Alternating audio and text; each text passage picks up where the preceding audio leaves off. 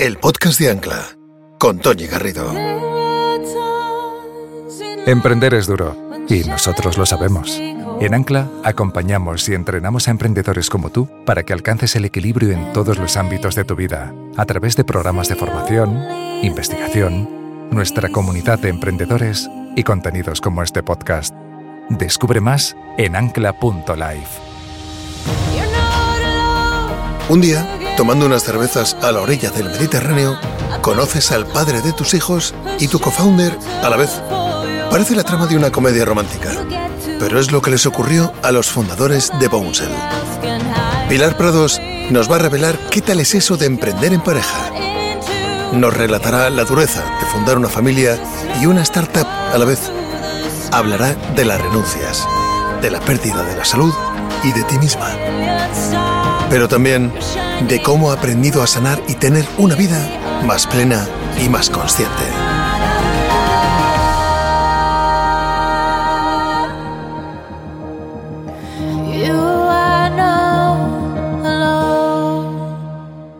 Estamos aquí para hablar un poquito de mi hija Pilar, una niña alegre, muy divertida, que se ríe hasta de su sombra.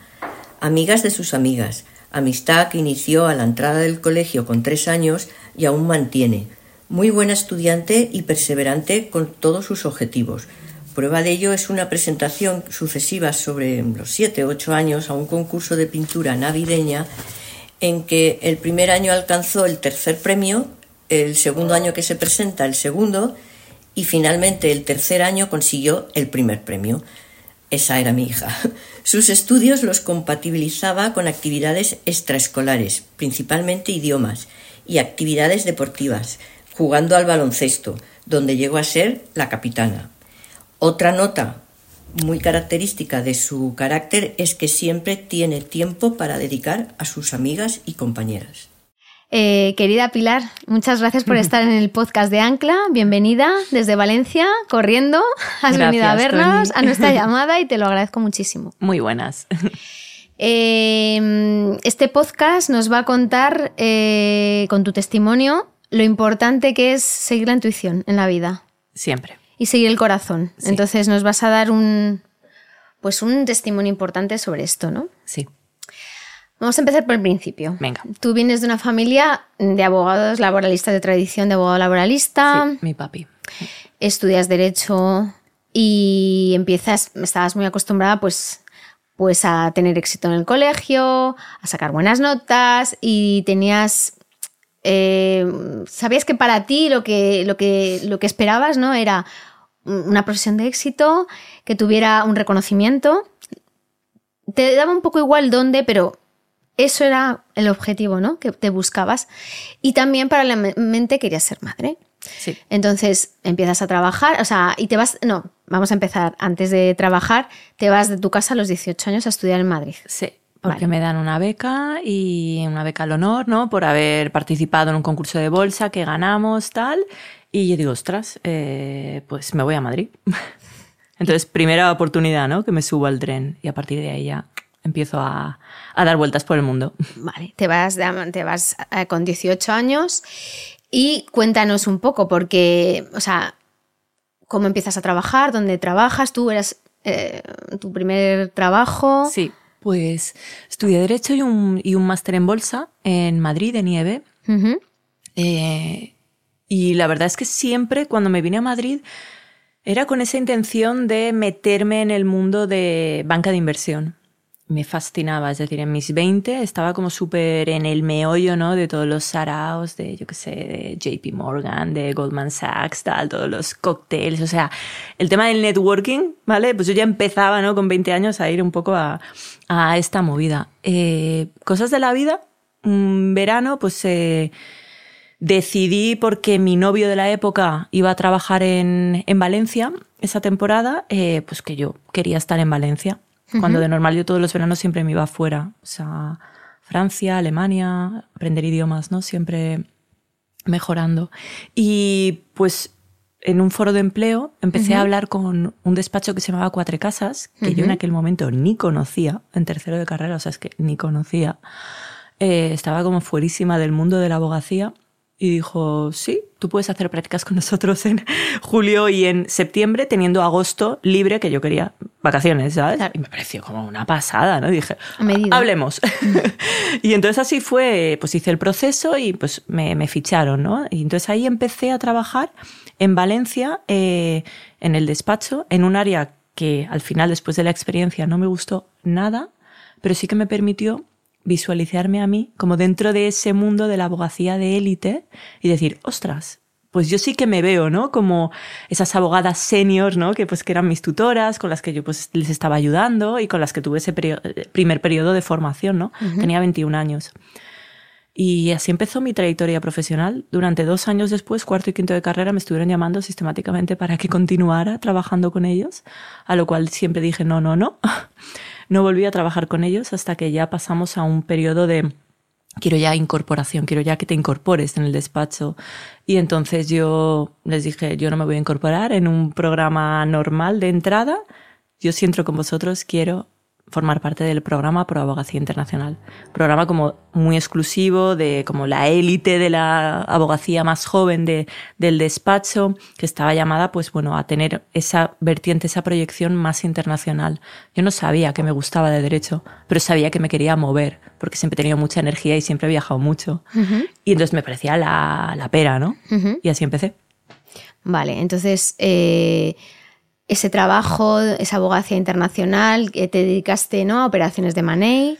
Sí. Y te, esto te llevó a trabajar en Sao Paulo, en Brasil. Exacto. En Nueva York, estuviste viviendo en Manhattan dos años, luego volviste a Brasil. Sí. Eras una abogada de éxito. Eh, con una vida envidiable, que a los ojos de todo el mundo eh, era la vida soñada, el tren soñado para todos. ¿Y cómo estaba tu salud mental por aquella época? Porque era una vida frenética. Sí. Eh, además eras socia, ¿no? De la firma allí en Brasil. No, no, no. ¿Estabas, no? No, aún no. Digamos que si hubiera continuado en el despacho, pues obviamente estaba llamada a, a, hacerlo, ¿no? Pero no, no. Cuando yo me desvinculé, yo era asociada ya, pues con obviamente amplia trayectoria y además cada año en este tipo de firmas vale por tres. Así que, digamos, con mucho, ¿no? En, en la mochila. Pero, pero sí, es decir, durante esa etapa mía, ¿no? Como abogada, eh, ejerciente en un despacho de abogados, el Big Law, ¿no? Que se llama, mm, pues yo era una yuppie, ¿sabes? El concepto tal cual de yuppie, eh, pues eh, tal cual, ¿vale? Eh, hacia los ojos de los demás, efectivamente, ¿no? Una vida como de ensueño, pues vivía, cuando estaba en Nueva York, pues vivía en Manhattan, en la 52 con la décima, piso 27, tal, ¿sabes? Mi, mi apartamento maravilloso, cogía todos los aviones que quería, mis drinks, mis tal, iba y venía, todo iba muy rápido, pero pero no, mi época de Nueva York yo la recuerdo, aparte de, ya te digo, como muy competitiva y yo siempre he sido una persona realmente que, que me gusta la, me gusta competir, ¿no? Me gusta jugar, pero no, no, eso era, eso era otra historia, ¿no? Dices que era una jungla. Sí, sí, sí, muy frío. A mí, fíjate, muchas veces me llamaba la atención incluso en Colombia, ¿no? Porque yo primero hice un, después de tres años que estuve trabajando, eh, hice un máster en Derecho, un LLM, en Columbia Law School y me acuerdo que incluso de los propios profesores de llamarme a mí la atención, de señalarme como, como, ¿por qué sonríes? ¿Sabes? O sea, imagínate el gesto de la gente como es de normal para que mi gesto, que suele ser como bastante sonriente, llamara la atención. No me pasó una vez, me pasaba muchas. Porque el hecho les llamaba la atención el hecho de... Que alguien sonría. What are you looking at? ¿Sabes? En plan como... ¿Y qué, ¿qué estás mirando? ¿Sabes? Es como... Es como... Entonces había muchas cosas como que chocaban mucho con, conmigo. Recuerdo esa etapa de, de realmente mucha soledad, ¿sabes? Es muy individualista. Muy individualista la, la, ciudad de Nueva York, que no es América, ¿vale? Es decir, Nueva York es otro mundo, ¿no? Pero esa muy, muy, muy, muy dura. Inviernos muy fríos también. Sí, sí que son. Y luego en general, es decir, cogiendo un poquito con más plano, ¿no? Un poco más grande, sí, lo que es toda mi etapa al final durante los años en el despacho, todo pasaba muy rápido, muy workaholic, ¿sabes? Es decir, digamos que tenía una vida como muy desbalanceada, solo vivía por y para el trabajo, quizás no por decisión propia, sino es que no tenía, no, me daba tiempo a hacer nada más, ¿sabes? Claro. Continua renuncia de planes a nivel social, familiar, obviamente, porque yo estaba, ya te digo, en Américas, familia estaba en España, ¿no? Entonces, de perderme muchas cosas, que al final ya te pones un poco en modo robot y empiezas como a, a descontar, pues obviamente no puedo ir al cumpleaños de mi amiga, pues obviamente no puedo ir a la fiesta de tal, pues obviamente no voy a las, ¿sabes? Al café de tal, pues no estoy, yo nunca me salía de esos grupos de WhatsApp, pero al final no estabas, ¿no? Fueron casi siete años que estuve fuera de España, ¿sabes? Entonces, muchas cosas, ¿no? Que me perdí. Y luego durante el día a día, yo sí, yo sí que recuerdo el, el, en el momento quizás no eras tan consciente, porque yo creo que cuando era más pequeña, más pequeña me refiero, pues eso, ¿no? Hace ya seis años, pero con 23 años, cuando ya empecé, ¿no? Eh, en abogada de Money, las operaciones de fusiones y adquisiciones, que luego todo era muy confidencial, todo era muchos millones, ¿no? De esas que salían luego en las, en las noticias, entonces había como mucho de, adrenalina y, y, bueno, era un trabajo pues muy estimulante, aprendí muchísimo, obviamente, pero es verdad que todo iba tan, tan, tan, tan rápido que es que no podías procesar lo que tú estabas viviendo en ese momento y al final un nivel de estrés tan bestia que al final el cuerpo al final hacía mella, ¿no? Y esto al final llegó a, cronificarse, porque eso es lo que pasa, ¿sabes? Eh, a mí en mi caso llegó un momento en el que sí que tenía, por así decirlo, o sea, eh, en ciertas situaciones, ansiedad.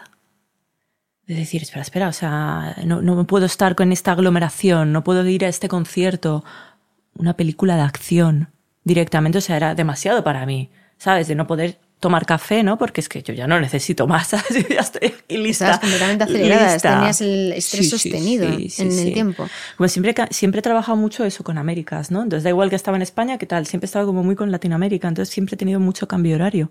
Entonces, claro, eh, depende de dónde estaba, pero yo siempre me levantaba y siempre tenía tropecientos mil emails por digerir, por procesar, por contestar, ¿sabes? Te estoy hablando de la primera época de la BlackBerry, ¿sabes? Al principio con la BlackBerry, luego ya cambiábamos, ¿sabes? Samsung, iPhones y demás, ¿no? Pero que mm, era un momento en el que mucho bombardeo de información, muchísimas notificaciones y era como que nunca podías desconectar, ¿no? Esa etapa la recuerdo con cariño, porque obviamente yo vengo de una escuela en la que me... Es una gran escuela, ¿vale? Es decir, una formación dura, pero obviamente no sería la mujer que soy hoy, probablemente si no hubiera pasado por eso. Claro. ¿Sabes? También te digo que justamente por eso soy hoy mucho más consciente de lo que no quiero. claro, claro. Gracias esa experiencia. De lo que no quiero. Claro. Y tuviste que estar ahí para saberlo y para saber de verdad lo que también querías, ¿no? Sí, fíjate que eso me, me, costó más porque fue un proceso en el, en el que yo, al final, cuando me voy a Estados Unidos, eso me marcó muchísimo. Y fíjate que yo ya había pasado muchos veranos en Estados Unidos de host families, pero más en América profunda, ¿no? Pero cuando ya me fui a vivir a Nueva York, eh, estaba dentro del sistema de Nueva York, es decir, me podría haber quedado perfectamente en Nueva York. Mm yo al final ahí ya me doy cuenta de que, no sé, hice mi formación, hice mi máster en Columbia Law School.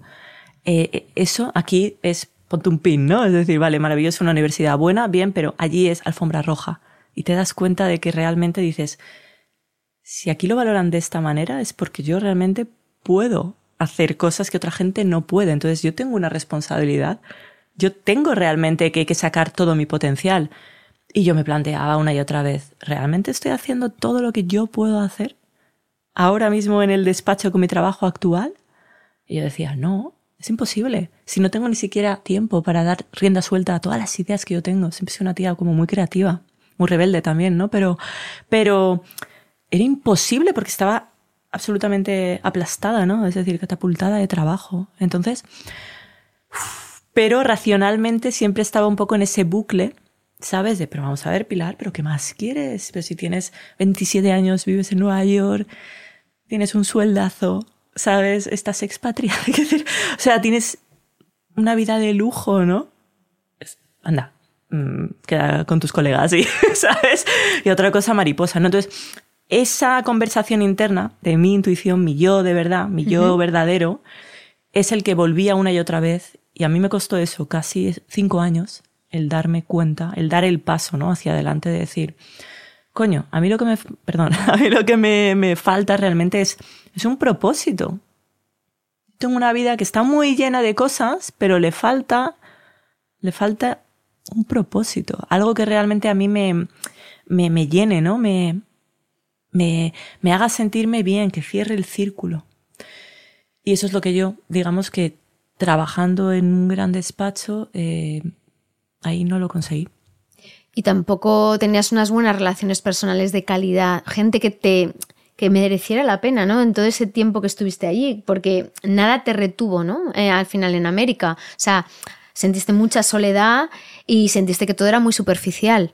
Ah, todavía cuando te fuiste a, a Brasil era más festivo, como tú dices, Sí. pero no era nada, no eran cosas profundas. Sí, ¿no? al final, no sé, o sea, aprendes a cuando estás fuera, ¿no? Tú tú que también has vivido fuera, ¿no? Al final, eh, aprendes a let it go, ¿no? Aprendes a estar continuamente despidiéndote de gente, ¿no? Porque hay mucha gente que va rotando, que va llegando, haces núcleos muy fuertes, pero que sabes que es por el momento, todo se vive con mucha intensidad. ¿Sabes? Es una Sí. experiencia Sí. que coincides con gente maravillosa y que al principio duele mucho cuando, pues, tu amiga del alma, ¿no? Que has hecho, que, con la que te vas siempre pues, a bailar samba, ¿sabes? Pues de repente se va en dos meses y dices, ¿y ahora qué?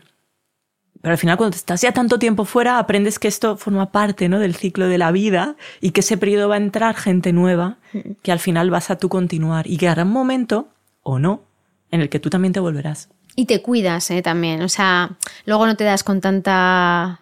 No te entregas de esa forma porque sabes que al final esa persona se va a ir.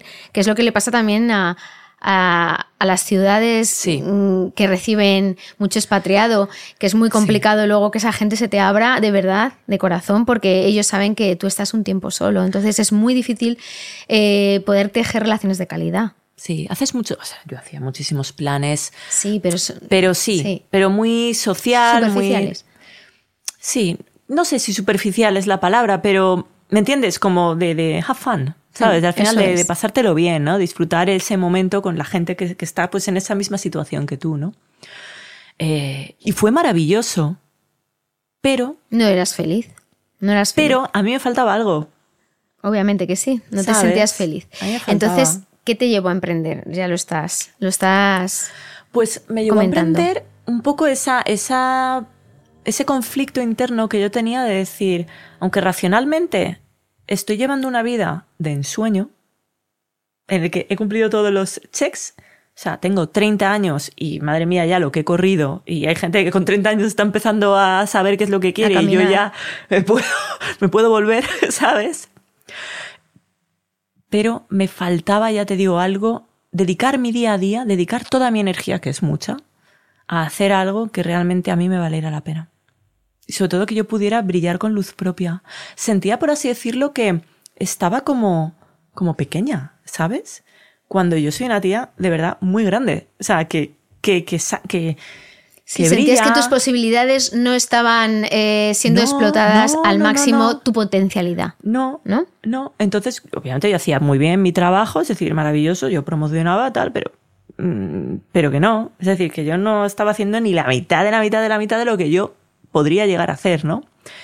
Y entonces es solo ahora, ¿no? Cuando ya he emprendido, montamos Bouncel, es decir, todo el proyecto, mi startup, es ahora cuando yo sí que siento y digo, ahora sí que estoy haciendo algo que realmente puede dejar huella, ¿no? Puedo, puedo tener ese legado, puedo crear un impacto, puedo hacer que la sociedad, cosas es decir, cambien. cosas cambien, que mejoren, es decir, dejar como mi granito de, de arena, ¿no? Ahora sí que lo siento así y por eso ahora en, en un balance soy inmensamente mucho más feliz. Claro. Tú me dijiste además que Columbia también eh, sembró en ti esa semilla, ¿no? Sí. La de decir, oye, Sí. vosotros tenéis voz y tenéis capacidad Totalmente. para cambiar las cosas, para transformarlas, ¿no? Entonces eso, eso quedó en ti, ¿no? Me dijeron, me acuerdo, you have a powerful degree. Y es verdad. O sea, es que, es que es un título, es decir, es al final una formación, es un sello, es una marca que está en mi trayectoria. Blue Pride, ¿entiendes? Yo soy de Colombia, que es azul, ¿sabes? Y es algo que al final te dices, coño, pues es verdad. Realmente, sin condicionar, pero sí que ayuda. Es decir, tú al final te lo crees. Es decir, al final estás dentro como de un grupito en el que dices, vale, pues a esta gente, es decir, has pasado muchos filtros, estás con gente que ha hecho cosas muy, muy grandes y yo estoy al lado. ¿Por qué yo no voy a poder hacer algo igual de grande, ¿no? Que, que los demás. Entonces al final lo ves y dices, pues sí, claro que sí. Entonces echabas mucho de menos tu Valencia natal, a tus Sí. amigos de toda la vida, a tu familia. Llevabas ya 12 años fuera de, de tu casa Sí, y decides regresar. O sea, una decisión súper valiente. sí. que conllevaba pues muchas cosas. También dices que una mm, parte de que, te llevó a tomar esa decisión fue que tú tampoco encajabas en lo que es en la estructura piramidal de un corporativo, por tu, por tu carácter, porque eres muy reivindicativa, eres muy contestataria y no, no encajabas ahí. O sea, tú sentías también que eso no era, mm, no era para ti, ¿no? Y te vuelves. Y tomando unas cervezas, conoces a Marcos, que Marcos, en ese mismo momento, Marcos es eh, el padre de tus hijos, tu pareja. Y, tu cofundador en, ese momento, o sea, y, todo, y lo pones todo a andar a la vez. O sea, todo pasa muy deprisa, o sea, y al mismo, y al mismo tiempo. Em, ¿Cómo sacaste adelante, cómo arrancaste a la vez de forma simultánea una familia y una, y una empresa? ¿Le diste prioridad a una cosa frente a la otra? ¿Cómo lo hiciste? Pues mira, recuerdo esa etapa eh, una auténtica locura. Eh, lo sigue siendo a día de hoy, ¿no? Pero, pero al principio, es decir, me acuerdo, eh, constituimos la sociedad y esto fue en, enero del 19. ¿vale? Llevas cuatro años. Cinco. Haría justo cinco. Vale. ¿Vale? Enero del 19. Y dos, tres semanas después, dos semanas o tres semanas después, me entero de que estaba embarazada. Estaba embarazada ya de siete, ocho semanas y me había enterado. O sea, imagínate. O sea, imagínate yo a cómo iba de mil por hora, que me habían enterado. Bueno, nos estábamos aún mudando, estábamos reformando mi casa, una reforma integral además, o sea, Toda la vez. O sea, fue, como, o sea, me quedo embarazada, acabamos de montar esto ya en plan en serio. Conseguimos primera financiación. Eh, bueno, y encima ya el bombo que crecía, ¿no? Entonces fue todo como decir, wow. Sí que es verdad que durante él, obviamente, nació mi primer hijo, José, eh, final de septiembre del 19, y sus primeros meses, te diría, sus primeros dos años de vida, lo sigue siendo, ¿vale? Pero sus primeros dos años de vida fueron realmente un, eh, muy exigentes, muy demandantes. Una crianza de estas que llaman de como de bebé de alta demanda, ¿vale? Ya te digo, muy, muy duro, ¿no? De, mm, no dormía. Eh, estaba ya en modo automático, ¿no? Todo el día porque es que ya no podía dormir. Yo a mi hijo le di, ya te digo, lactancia materna exclusiva 16 eh, meses. No me separaba de él. Durante los primeros meses estaba en casa directamente. Luego ya sí que iba a la oficina, volvía, tal, pero también porque estaba más o menos cerca, unos 20 minutos andando también salía, ¿no? Para un poco salir de que si no era como demasiado. Pero claro, piensa, fue justamente periodo pandemia. En fin, o sea, fue bastante bestia la, la experiencia. Y quizás durante esos dos primeros años estuve más volcada en mi bebé, por así decirlo, por mera necesidad, ¿no? Al final. Eh, luego me volví a quedar embarazada. Mi segundo hijo Aquí fue un poco más llevadero lo que fue su crianza, no fue tan demandante, aunque seguíamos durmiendo mal. ¿Vale? Es decir, yo no sabía lo que era dormir toda una noche hasta ahora, bien recién. Hasta hace seis meses me has dicho. Prácticamente. Casi cuatro, tres, años y medio sin dormir. Sí, sí, no, yo he estado cuatro años sin dormir de verdad. Y eso. ¿Sabes? Muy duro, muy eso duro. Es una factura enorme. Sí. Además, cuando yo, es decir, te prometo, Toñi, que es que antes de ser madre yo era la bella durmiente. O sea, yo era pero súper dormilona, podía estar hasta las mil. O sea, se acabó. O sea, pero de raíz, ¿eh? O sea, una cosa brutal. Y al final pues aprendí a, a sobrevivir, ¿no? O sea, todo te adaptas. Y esas eran mis nuevas condiciones de vida. No podía hacer otra cosa. Entonces, sí que es verdad que durante estos primeros cuatro años yo siento que he conseguido poner en marcha el proyecto, hemos conseguido, ya te digo, pivotar, hemos conseguido encajar el producto en el mercado pero ha sido desde el año pasado del 23, ¿sabes? Cuando yo ya he tenido a José más tranquilo, ¿no? Por así decirlo, más ya en el cole, más con sus rutinas, una mejor, un mejor sueño, que ya nos permite a nosotros tener un poquito más de, em, digamos, disposición para, oye, eh, tener el foco a full en lo que es Bouncel, ¿no? Y, y ahora que ya estamos en el 24, pues yo estoy viendo como muchísima diferencia, ¿no? Con respecto a los años anteriores. Pero nos vamos a quedar todavía en esa época, o sea, en la época en la que no dormías, porque has empezado a dormir hace medio año. Sí. Eh, y en la que no había tiempo para ti, para tu, tu autocuidado. Estabas, como bien has dicho, eh, con dos demandantes enormes. De gran, o sea, tenías los bebés y tenías tu empresa, que es tu otro bebé, demandando mm, casi por igual, entonces para cumplir el 100 ya no había tiempo para ti. Tú dices que empezaste a quitarte, tú eres una persona que, que siempre has practicado deporte y a raíz de los embarazos engordabas mucho, eso te, te impedía muchísimo, te limitaba mucho físicamente, o sea que el deporte empezó a caer. El tiempo, tú eres una persona muy social y ya no tenías tiempo para poderte relacionar con personas. No dormías, que sin dormir no se, puede, no se puede vivir en condiciones normales. Y entonces tú empiezas a, a sufrir físicamente los estragos de ese estrés continuado, porque al final era, es un estrés, o sea, es, es una situación sostenida en el tiempo. Entonces, eh, tu, tu, alergia, que es algo que es consustancial a ti, empiezan a convertirse en sinusitis, ¿no? Sí, de ahí sí, a a bronquitis y te acabas un par de episodios y acabas ingresada en el hospital. Entonces, mm, a ver, eso es tocar bastante fondo. O sea, es, es tu sistema autoinmune se está deprimiendo porque, claro, tus defensas han bajado y, y te estás enfermando. Pero literalmente enfermando. Entonces, ¿cómo impacta todo eso en tu salud mental? Porque pues, tuvo que tener un impacto, ¿no? Sí, totalmente. A ver, eh, emprender es durísimo. Y ser madre también. Únelo bomba. ¿Sabes? O sea, quiero decir, son dos, son dos etapas de la vida que son muy exigentes, muy demandantes. Y yo, pues mira, me he venido así. Es que al final eh, no, no, no, sé cómo hubiera sido de otra forma, ¿no? Porque yo todo claro, lo tú he estás llevado, contando tu historia como claro, todo lo he llevado a la par, ¿no? Entonces, ¿qué es lo que me pasó a mí? Pues lo que, lo que al final estabas diciendo, que mami última, ¿entiendes? Entonces, Claro. al final yo, pues, antes mis hijos, antes mi empresa, antes, pues, intentar, ya te digo, estar bien, obviamente con mi marido, nuestra relación, mi bienestar, mi cuidado, quedaba, ¿sabes? Al final de la lista, ¿no? Entonces era prácticamente imposible que yo sacara esos ratos que a ti te dan un poco ese confort, bienestar, ¿sabes? Que te tiran para arriba, que te hacen sentir bien, ¿no?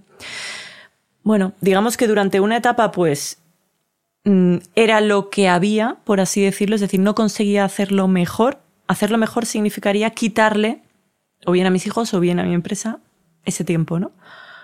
No lo sé. No lo supe gestionar de otra manera. Pero ya llegó un momento en el que efectivamente yo dije, vamos a ver, yo tengo una energía, o sea, para dar y vender. ¿Sabes? Es decir, yo tengo un foco que voy a tiro, pum. Y esto lo estoy perdiendo porque no estoy centrada, porque voy como pollo sin cabeza. Yo necesito empezar el día eh, tranquila, en calma, porque yo ya voy bastante acelerada, entonces como en calma y necesito yo sentirme bien, porque si no me siento bien, ¿quién narices va a confiar en mí? Esto es un negocio de personas, de crear relaciones, estoy todo el día, soy la cara visible, ¿no? De Bouncel. Entonces al final yo proyecto esa confianza en los demás es muy difícil que tú transmitas, que tú brilles con luz propia cuando tú no estás bien.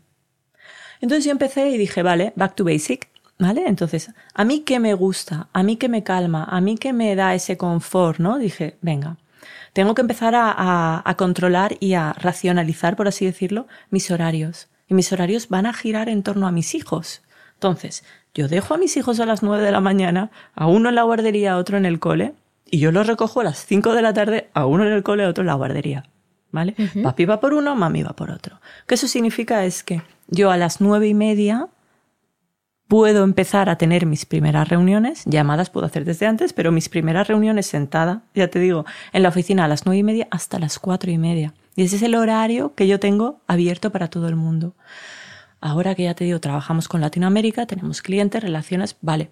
Eso intentamos con cambio de horario cuando son seis horas, pues lo hacemos a las, a las tres, a las cuatro de la tarde, que sí queda. Si son reuniones ya que hay nueve horas de diferencia, pues probablemente ya pactamos, pero eso sí que ya, digamos, buscamos un rato y lo hacemos cuando ya los niños están dormidos por la noche, a partir de las nueve de la noche. ¿Entiendes? Entonces, el rato de por la tarde yo estoy con ellos. Y cuando estoy con ellos, ¿qué hago? El móvil está, mm, no lo tengo encima, que de normal siempre lo llevo. Obviamente me llaman y a veces suena más de lo que me gustaría, pero transmito mi situación y digo, mira, es urgente, es la primera, lo primero que normalmente digo. Si es urgente, te atiendo. Y lo primero que digo es, mira, pues estoy bañando a mis hijos porque son las 7 de la tarde y estoy en el baño con ellos. Entonces la gente suele entender mucho qué es lo que pasa, que empatiza, ¿vale? Con, con, con la situación. Y si no es urgente, te digo, mira, si no te importa, te llamo mañana a las 9 de la mañana, ¿sabes? Porque ahora mismo me pillas fatal. Entonces, el comunicar, ¿sabes? Y el, transmitir a mí eh, cuál es mi situación y qué estoy haciendo en ese momento sí que me permite tener como, haberme empoderado, no sé, no sé cómo, cómo explicarlo, ¿no? Pero decir, estoy en mi franja que sin estar del todo desconectada, ahora mismo tengo otra prioridad, que es mi familia. ¿Vale? Entonces, durante ese tiempo por la tarde, ¿qué hago? Jugar, reírme, cocinar, que es algo que a mí me da bastante paz. ¿Sabes? Eh, preparar mochilas, simplemente ser mami, ¿vale? Es verdad que luego, pues cuando ya los niños duermen, vuelven, ¿no? Esas, digamos, cuestiones, preocupaciones, o lo que es ya el día a día, las cuestiones importantes de Bouncer, que efectivamente nunca se toman en la oficina, ¿no? Las tomamos al final, Marcos y yo, pues por la noche, mientras yo me tomo pues una tila, ¿sabes? se toma, Y entonces ahí pues hablamos, ¿no? Del, pero bueno. Em, pero hemos corrido mucho, ¿vale? Porque me estás hablando de cómo lo te estructuras ahora. Sí. Pero en, esa época en la que no te gestionabas bien y que te he preguntado, o sea, anímicamente, eso te pasó factura, o sea... Estaba exhausta. Eso, exhausta a nivel emocional y físico, supongo. Estaba agotada. Agotada. O sea, un nivel de, de extenuación, de agotamiento ya, de cansancio tan, tan tan cansada que al final ya... Y yo soy una persona que de verdad que... Sí, que tienes mucha energía. Que de, es, de entrada es sí, esa actitud sí, porque me gusta y soy muy de vivir las experiencias y no me gusta perderme nada, pero tan cansada que al final no puedo, no puedo, no puedo, te cago, no puedo, no puedo ya con mi vida, ¿no? Entonces, ahí llega un momento en el que sí que es verdad que, que como sí que había vivido en el pasado periodos cuando trabajaba, ¿no? En el despacho, de esa ansiedad. De ansiedad, claro. Que no podías ni ver una película después claro, de comer. entonces cuando de, repente, cuando, cuando ya de repente digo, en mi vida, que ahora mismo es una vida muy consciente, muy elegida, muy, plena, muy feliz, y de repente tengo ¿no? algún pico de estos de ansiedad. Vuelves a sentir esas cosas que sentías Claro, yo ya me, conozco muy bien a mí misma, ¿no? Es decir, y entonces digo, Pilar, esto no está bien, ¿sabes? Es decir, tú, tú no tienes por qué sentir esto. Y si sientes esto, ¿qué te pasa? Entonces, el que te pasa es, empieza a quitar y empieza a sacar tiempo para ti. Y es ahí cuando yo empiezo a decir, vale, yo no me puedo enfermar, o sea, porque es que no puedo, o sea, si caigo yo, eso cae, ¿sabes? La familia, entonces al final yo tengo que estar bien. Y para yo estar bien me tengo que cuidar. Y para yo cuidarme, tengo que dormir gracias a Dios ya mis hijos me lo permiten, entonces ya podemos ya tener una rutina de sueño más saludable, no óptima desde luego, pero ya una cosa más decente. Sobre, eso es, la base para construir. Claro, o sea, entonces ya hay un descanso, ya me levanto con ya lucidez, ¿sabes? Hago un buen desayuno, para mí el desayuno siempre ha sido súper importante, desde hace ya muchos años, muchos años. ¿Sabes por qué? Que al final, claro, yo sabía a qué hora, yo sabía a qué hora empezaba a trabajar, pero nunca jamás sabía a qué hora iba a volver. Claro. Es decir, yo volvía a medianoche y Entonces pasadas. te garantizabas comer muy bien. El desayuno para mí siempre ha sido sagrado. Entonces yo hago unos buenos desayunos que me dan una energía muy buena hasta la hora de comer, ¿no? Porque comer, puedo comer algo más rápido, ahora no, que ya cocino siempre, es decir, y me llevo la comida a la oficina, pero ¿me entiendes? Es sí, decir, que tienes la costumbre ya adquirida de desayunar muy bien. Ese momento para mí es sagrado y le pido a Marcos que no me hable de trabajo, pero estoy yo desayunando, ¿sabes? Estoy yo cogiendo, ya te digo, ahí sí que cojo mi calendario, cojo mi, mi móvil y veo, vale, hoy esto, esto, esto, esto, esto, me organizo, me programo, me veo, digo, vale, pues esto lo vamos a tener que mover, esto sí o sí va a pasar. Es algo que también me ayuda mucho a celebrar.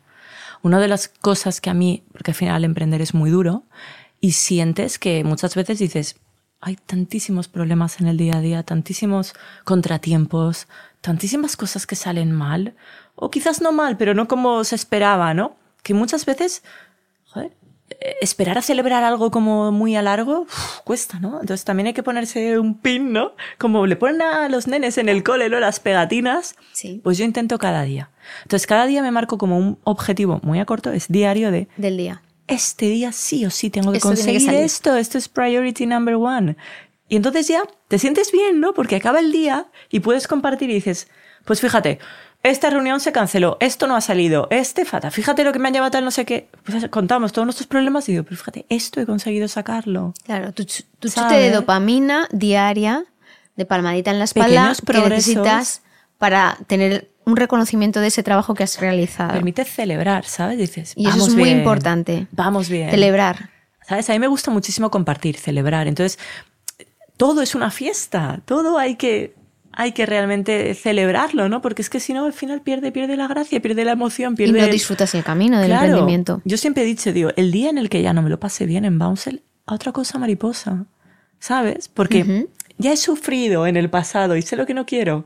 Entonces, soy muy consciente de lo que sí que quiero. Y entonces, ahora mismo estamos en una etapa en la que disfrutamos mogollón. Obviamente, como todo buen emprendedor, hay, piedras en el camino que hay que ir quitando, ¿no? Pero bueno, forma parte, ¿no? Es decir, si no hubiera eso tampoco... Es como hay que darle vidilla a la vida, ¿sabes? pues bueno, pues ahí está. Eh, me decías también que como te organizabas, ¿no? Es, empezaste por quitarte cosas a personas que te restaban o que te o que dividen. O sea, fuiste selectiva, o sea, te diste cuenta, la gente en tóxica. personas, gente tóxica, actividades tóxicas o momentos o sitios tóxicos. Entornos tóxicos, estímulos negativos. Fuera. Es que a mí ya, es que a mí me da igual el que dirán y es que yo ya estoy de vuelta y media, ¿sabes? Entonces, es algo que dices, ¿pero a mí esto me ayuda? A mí esto no me ayuda, a mí esto me deja peor. Entonces, si me deja peor, ¿qué necesidad tengo yo de ir allí o de estar con esta persona o de pasar más tiempo de identificar eso y quitárselo uno de encima. Luego ser dueña de tu propia agenda y ser consciente de que tú, la agenda es tuya y que tú tú me contabas que es tan importante lo personal como lo profesional y que en esa agenda tiene que caber todo porque lo que no está en la agenda no, se produce. Entonces, al final tienes que ser muy organizada, muy rutinaria, muy estructurada, ¿no? Y, hasta el fin de semana lo, organizas, ¿no? Digamos que yo tengo, exacto, una organización bastante germánica en ese sentido. Soy muy espontánea y soy muy de improvisar, pero tengo siempre un plan, ¿vale? Y tengo, ya te digo, en mi calendario todo lo que tiene que pasar. Porque si no, mi cabeza sería imposible de, de, de memorizar y recordar tantísimas cosas, ¿vale? Porque al final son muchísimas cosas, me permite a mí estar más tranquila, sabiendo que está agendado, es decir, entonces a mí me va a saltar, es decir, lo tengo controlado, todos los días lo veo por la noche, siempre, y por la mañana, entonces al final tengo que hacer los ajustes, muevo, me permite a mí tener el control de una manera mucho más pausada, ¿sabes? Y llegar a mucho, a muchísimo, porque ya te digo, tanto a nivel personal como puede ser, pues oye, el cumpleaños de una amiga, pues obviamente quiero ir, y para poder ir, si tengo un plazo, tengo una propuesta enorme que estoy preparando, un proyecto, pues lo tengo voy a tener que hacer antes, porque si no, no voy a poder ir. el cumpleaños de mi amiga. Pues mis hijos. El fin de semana pasado, pues tres cumpleaños de mis hijos. Pues no voy a dejar a los niños que no vayan sin papás, ¿no? Pues los papás también tendrán que ir. Pues claro, forma parte de la vida. Cuando creces, pues se complica, ¿no? Entonces al final tienes más compromisos, tienes más cosas que hacer, ¿no? Y entonces, pues es importante que, vale, pues el cumpleaños de Cayetana, el cumpleaños de... Y ahí pues me los voy metiendo. Em, todo, es verdad que tengo diferentes calendarios, ¿no? El de bouncer, el personal, familiar. Sí, pero todos tienen el mismo peso, que es lo que estábamos hablando. Luego has recuperado el deporte, sí, que es muy importante para ti. Sí. Has, Me encanta. Has podido demostrar empíricamente que esos 45 minutos que le dedicas luego te hacen que estés mucho más focalizada en el trabajo. Y también optimizas muy, muy bien el tiempo. Tú, mientras vas conduciendo, vas hablando, te quitas llamadas. Te gusta mucho eso de reunirte caminando. Sí. Porque estás haciendo ejercicio y a la vez estás quitándote también pues reuniones. El contacto con la naturaleza. Me da muchísima paz. Más cosas. Mm, creo que lo has descrito todo. La cocina. Eh, me encanta cocinar. cocinar, te además, bailar. Sí, cocino a fuego lento además. No tengo ya express, me encanta cocinar. me gusta mucho hacer platos eh, nuevos. Siempre estoy como innovando. Tengo mis recetas de toda la vida, obviamente, pero me gusta mucho también. Pues celebración, el domingo vamos a comer con mis padres, pues yo voy a hacer una tarta nueva, ¿sabes? Esas cosas me encantan. Sí, crear. Al final es crear en la cocina. Me encantan. Son pequeños retos que pues, tengo hora y media, en hora y media voy a hacer esta tarta que no he hecho en mi vida, ¿sabes? Me encanta. Eh, luego me encanta bailar, es algo que siempre me ha gustado. siempre. O sea, cuando era pequeña, pues yo que sé, ballet, luego siempre jugaba baloncesto, bailaba, iba a clases de funky, luego ya pues salía ¿no? a nivel social pues, con mis amigos. Cuando me fui a Brasil, pues allí es una cultura muy festiva, ¿no? Muy alegre. se baila mucho, cenando, comiendo. Mm. Bueno, me lo pasé bomba. Y cuando volví a España, pues es verdad que dije, ostras, a mí esto me gusta. Y es una de las cosas que quiero, ¿no? Tener en mi vida. Y fija, o sea, fíjate, coincidencias que cuando conocí a Marcos, pues es que a él también le encanta bailar. Y, y empecé a bailar, y pues salsa, bachata, kizomba. Me encanta bailar bachata. Me paso súper bien. No voy a clases a nivel profesional, obviamente no, pero a nivel social, ¿sabes? Algo que me gusta mucho. Y sí que me di cuenta que al final a mí el baile me aporta ese bienestar, ¿sabes? Que yo necesito de sentirme bien y como yo me siento bien, tú me ves, que yo estoy bien, tú confías en mí y es que todo sale mucho mejor, ¿sabes? Y en las etapas en mi vida en las que no he conseguido bailar, por así decirlo, que esto es un ejemplo, que es porque a mí me funciona, ¿no? Cada uno se lo tiene que llevar a lo son suyo. herramientas. ¿Sabes? Pero esas etapas no han sido las más felices de mi vida. Claro, porque no has tenido esa gasolina que a ti te aporta ese equilibrio. Es como alejarte, ¿no? De realmente lo que, a mí me conecta de mi, de mi yo, de verdad. Eso es. Desconectarte de ti misma. Como para ti era importante la tierra, ¿no? Tu, al final tu ciudad era determinante. O sea, en tu, en, tu trayectoria vital lo has demostrado. Sí, no sé. Yo creo que tuve como, bueno, pues la crisis de los 30, ¿no? No sé cómo decirte, pero yo tomé una decisión muy, muy importante y, y, y gorda, ¿no? Era, he hecho raíces en Brasil y obviamente. Y me pues, quedo allí para siempre. Claro, pues me hubiera enamorado pues probablemente de un brasileño y me hubiera quedado allí a 10.000 kilómetros ¿no? de mi casa. Pues podría perfectamente, como hay gente que le ha pasado, ¿no? estaba un poco en ese momento. O me vuelvo a casa y ya veré. Y algo en mí, mi yo, de verdad, mi intuición me decía, vuelve, vuelve. Y fíjate que yo en Valencia, o sea, es que no conocía a nadie a nivel profesional más que mi núcleo de amigas del, del cole, ¿me entiendes? De, de, pequeñas, me fui con 18. Y tenía una red brutal, en, pero a nivel negocios, ¿no? O sea, en Madrid, en Nueva York, en Brasil, tal. O sea, y así me fui, me fui con una mano delante, una mano detrás y dije, vale, yo quiero hacer algo. ¿El qué? Vale, Pilar, pensemos, ¿qué problema has vivido tú que te ha removido, que es profundamente injusto, que te ha ti amargado, ¿no? Como a tantos otros profesionales al final. al final toda la gestión ineficiente de contratos, ¿no? Es decir, cómo lo mal que se trabaja, lo ineficiente, lo improductivo que es el proceso, ¿por qué no organizamos, por qué no simplificamos, por qué no hacemos que todo... Y les hacemos a los abogados la vida mejor, ¿no? Más fácil. Y ahí es donde empecé a conectar, le dimos la vuelta, ¿no? Ideamos con Marcos, él es ingeniero informático, ya había emprendido con anterioridad, tal, entonces como muy complementarios, muy, muy complementarios. Entonces empezamos a diseñar, crear, bueno, hasta el día de hoy, ¿no? Y ahora te voy a preguntar eso. Sí. ¿Cómo se gestiona emprender en pareja? Pues eh, porque, a ver, eh, muchos escuchantes de este podcast del ecosistema emprendedor dirán, uff, cualquiera mete todos los huevos en el mismo cesto, qué cosa tan complicada. Y tu testimonio es muy valioso aquí porque nunca hemos tenido un testimonio así en el podcast, ¿no? Entonces, eh, yo quiero que me desentrañes lo positivo, porque está claro que eh, para ti es positivo y que funciona, porque si no, no lo estarías haciendo, ya llevas cinco años haciéndolo, con lo cual a ti te ha funcionado, entonces me gustaría que me contaras cómo es y las cosas positivas que tiene y las cosas negativas. Pues mira, Toñi, yo creo que mm, esto va muy depende de cómo sea cada persona, ¿vale? Yo soy una tía intensa. Yo soy una mujer fuerte, yo soy una mujer de todo al rojo. Para mí las cosas son... O blancas o negras. O blanco o negro. Para mí no hay medias sí, tintas. Es sí, intensidad, lo que acabas de decir. Muy intenso, ¿sabes? Y, y tengo una opinión muy fuerte de todo. De todo. Entonces, las medias tintas no me van, la zona gris para mí no, ¿No te mueve? no, yo no, no soy de grises.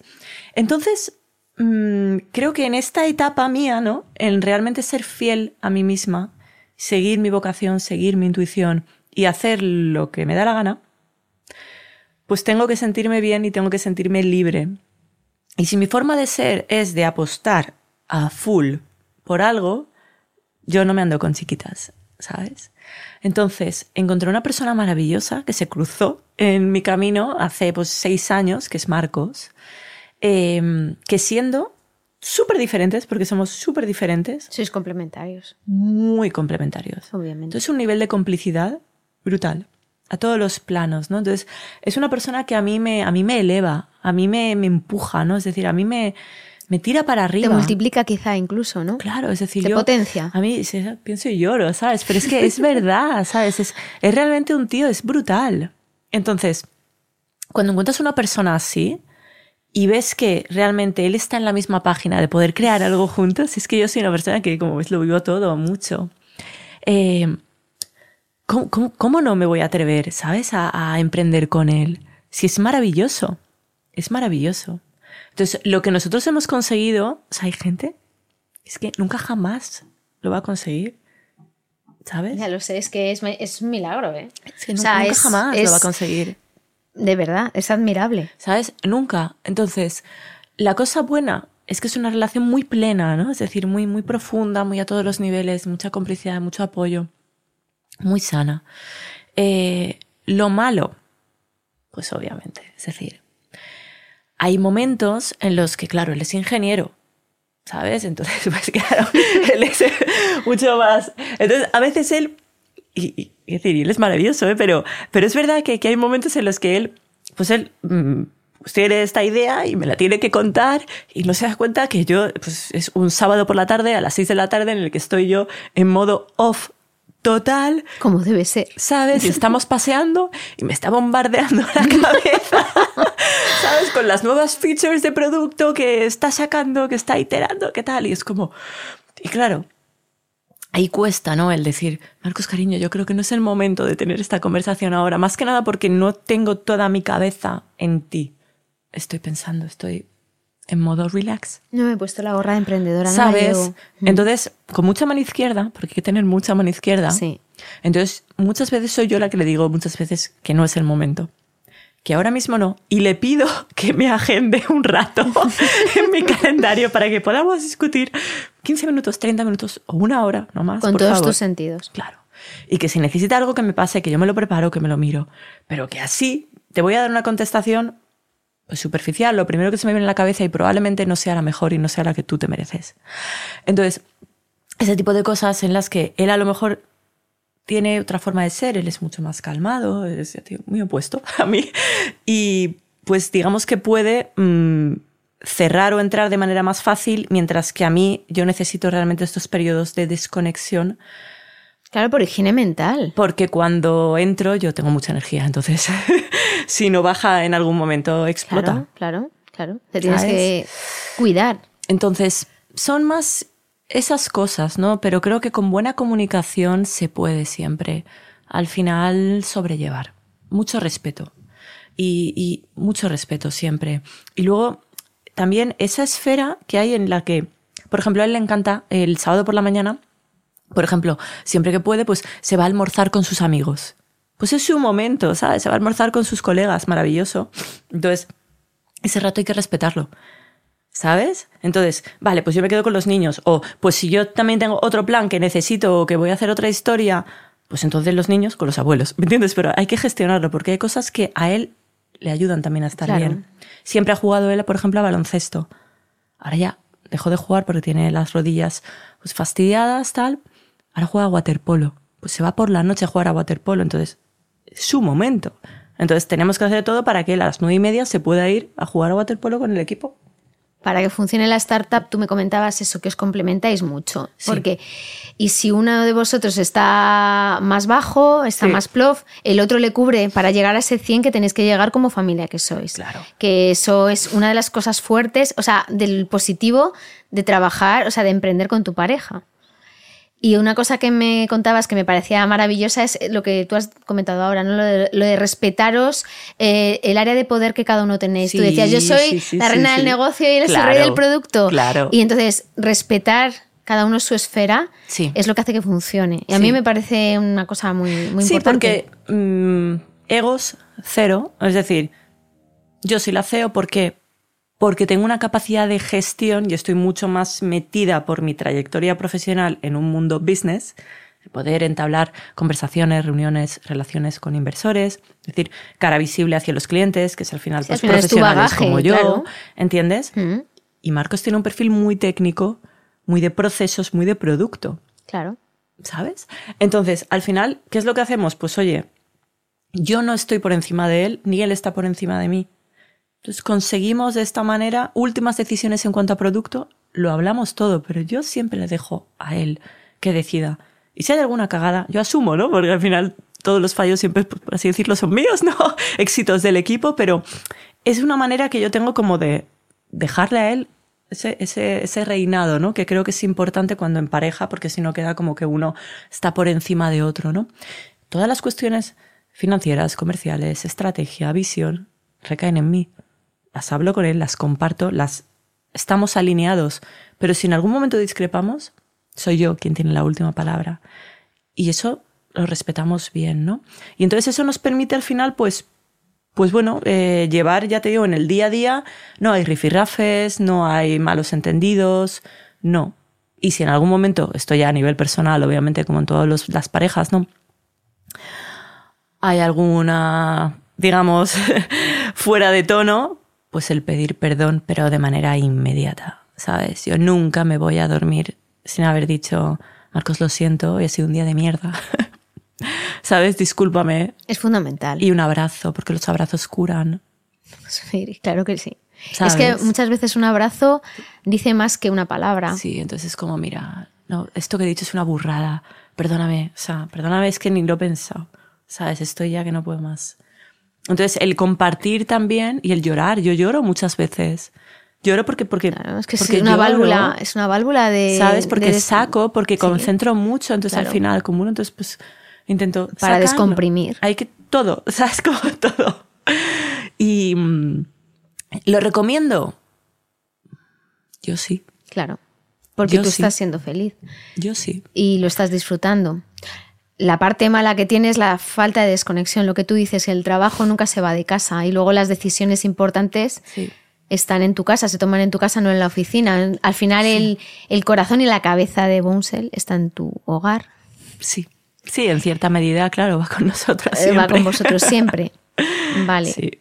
Eso entiendo que al final, cuando llevéis mucho más tiempo, acabaréis acotándolo. ¿Sabes? Eso, de, eso que me contabas de abrir el, ordenador a las nueve y media cuando los niños estén acostados, a lo mejor lo dejáis para un par de días, ¿sabes? yo también quiero que se pase. Yo eso intento hacerlo poco, ¿eh? Intento hacerlo muy poco.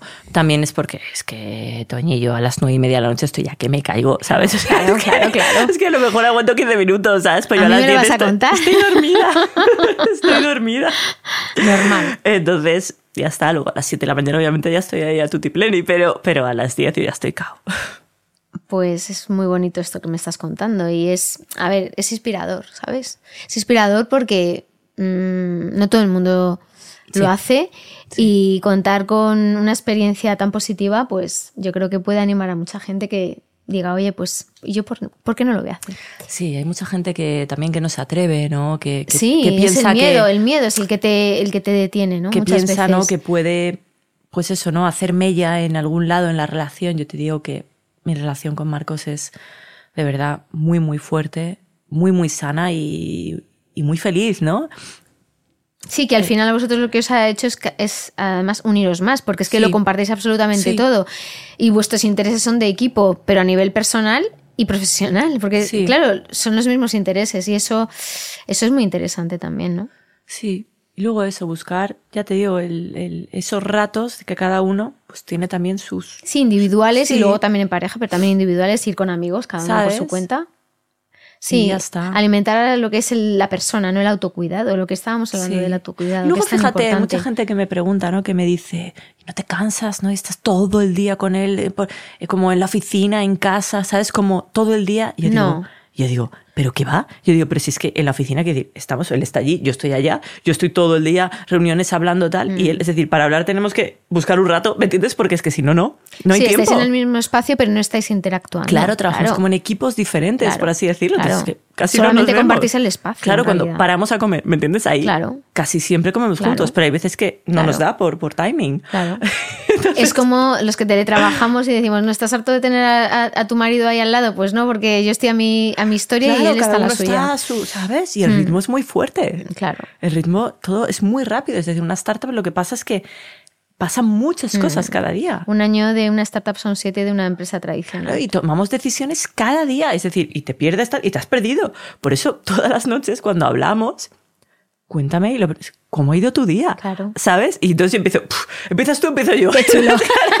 empieza, pues yo, empieza tú, tú, tú, tú, tú. Y digo, ostras, pues fíjate. Entonces empiezo, pues eh, tú, tú, tú, tú, tú, pues fíjate. Entonces, y ahí compartimos, ¿no? Y dices, wow.